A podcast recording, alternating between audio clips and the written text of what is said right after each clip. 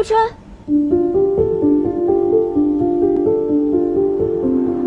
无论环境是好是坏，无论是富贵是贫贱，无论是健康还是疾病，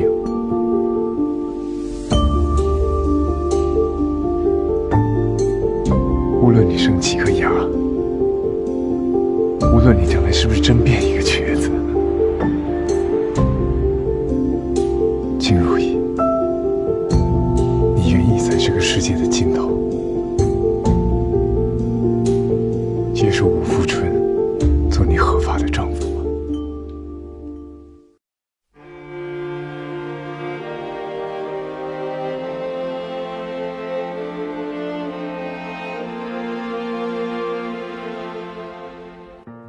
嗨，你好，这里是冰糖电影，我是冰糖。《南极之恋》这部电影既是灾难片，也是爱情片，同时还是首部在南极实拍的电影。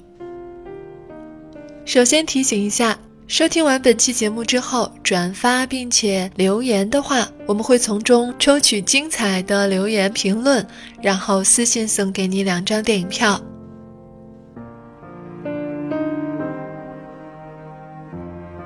一架小飞机飞往南极站，上面有四个人。遭遇风暴的时候，只有两个人活了下来，就是赵又廷扮演的男主和杨子姗扮演的女主。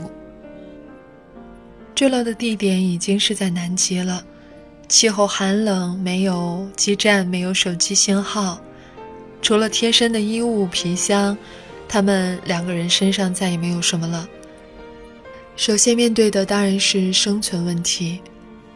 坠机发生的时候，留在飞机内的是杨子姗，她的腿被压住了，飞机的重量已经压破了冰层，下面就是深海，残骸随时都有可能会坠落到深海里面去。土豪赵又廷不是没有犹豫过要不要救女主，在这样人质罕至的环境下，多一个人生存的机会总要大一些的。也许他只是这样考虑吧，但是之后的事他没有料想到，他没有料想到杨子姗是这么一个充满智慧和知识，可以给他的生存带来巨大的帮助的女性。杨子姗也没有想到，她除了爱钱，也有善良心细、有责任感的那一面。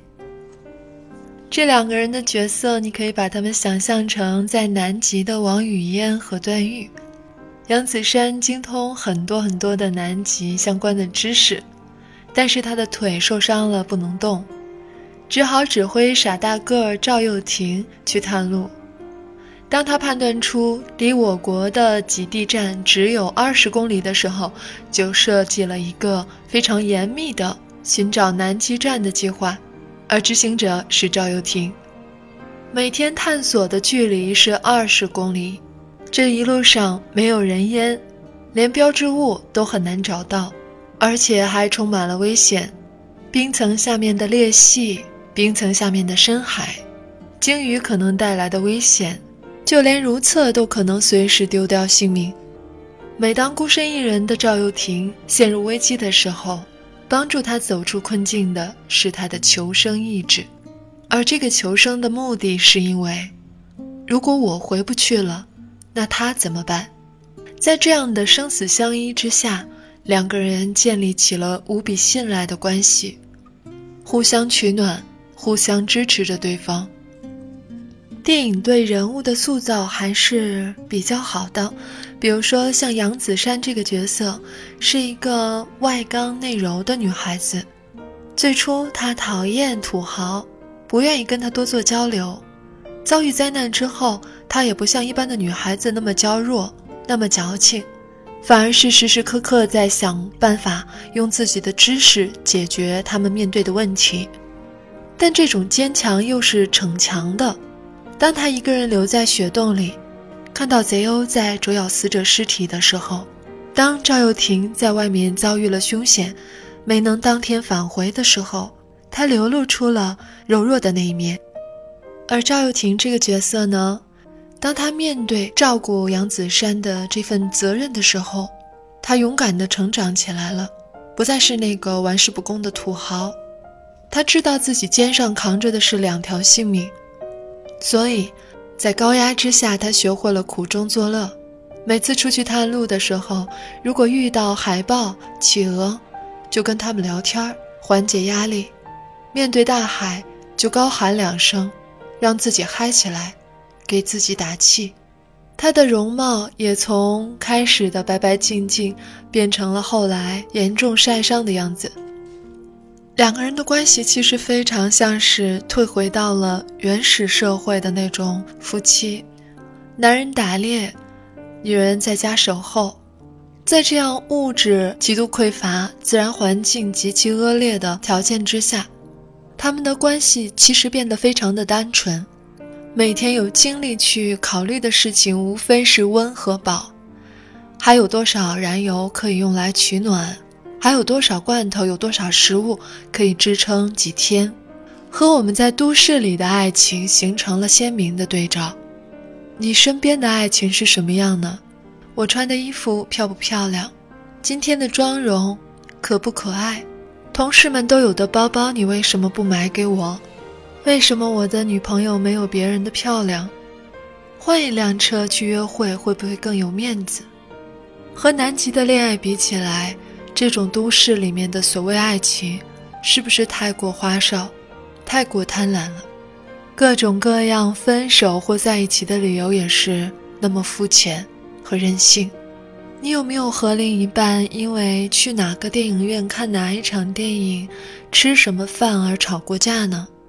但是对于这对南极的恋人来说，他们没什么可挑的，只要对方和自己都身体健康。没有白毛风的时候，可以到外面雪地上坐着读一首诗，就已经是最大的享受了。又或者，不过是在对方失踪了几天之后，看着他浑身僵硬、面容枯槁，只剩一口气的回到小木屋里，那时你甚至都顾不上抱怨，只会从心底感谢上天对你的厚爱。这部电影多多少少也是有 bug 的，比如说，为什么赵又廷落水之后全身湿透，还能活着跑回到小木屋呢？这是有缘故的。原著里面的他，上岸之后是马上把所有的衣服全部脱光，赤身裸体，靠自身的热量奔跑回去，所以才捡回了一条性命。但是电影里恐怕不方便这么表现。还有一个 bug 是，女主只是一条腿的小腿受伤，为什么就只能爬行了呢？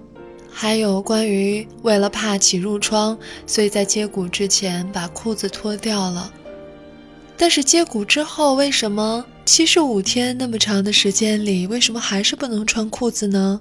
其实大家可以尝试一下啊，固定自己的一条小腿不许动。然后利用另外一条腿，然后想办法穿裤子，其实不是完全做不到的。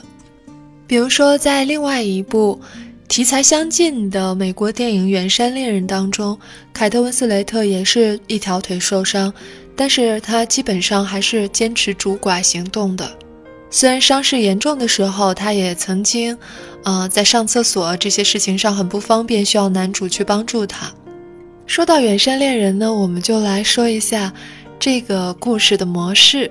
在绝境当中，只有一男一女，他们如何生存下去，如何互相信赖，最后产生爱情，这是一个固定的创作模式。但是我觉得这个俗套并没有让电影变得难看。事实上，我觉得它还要比远山恋人好看一点。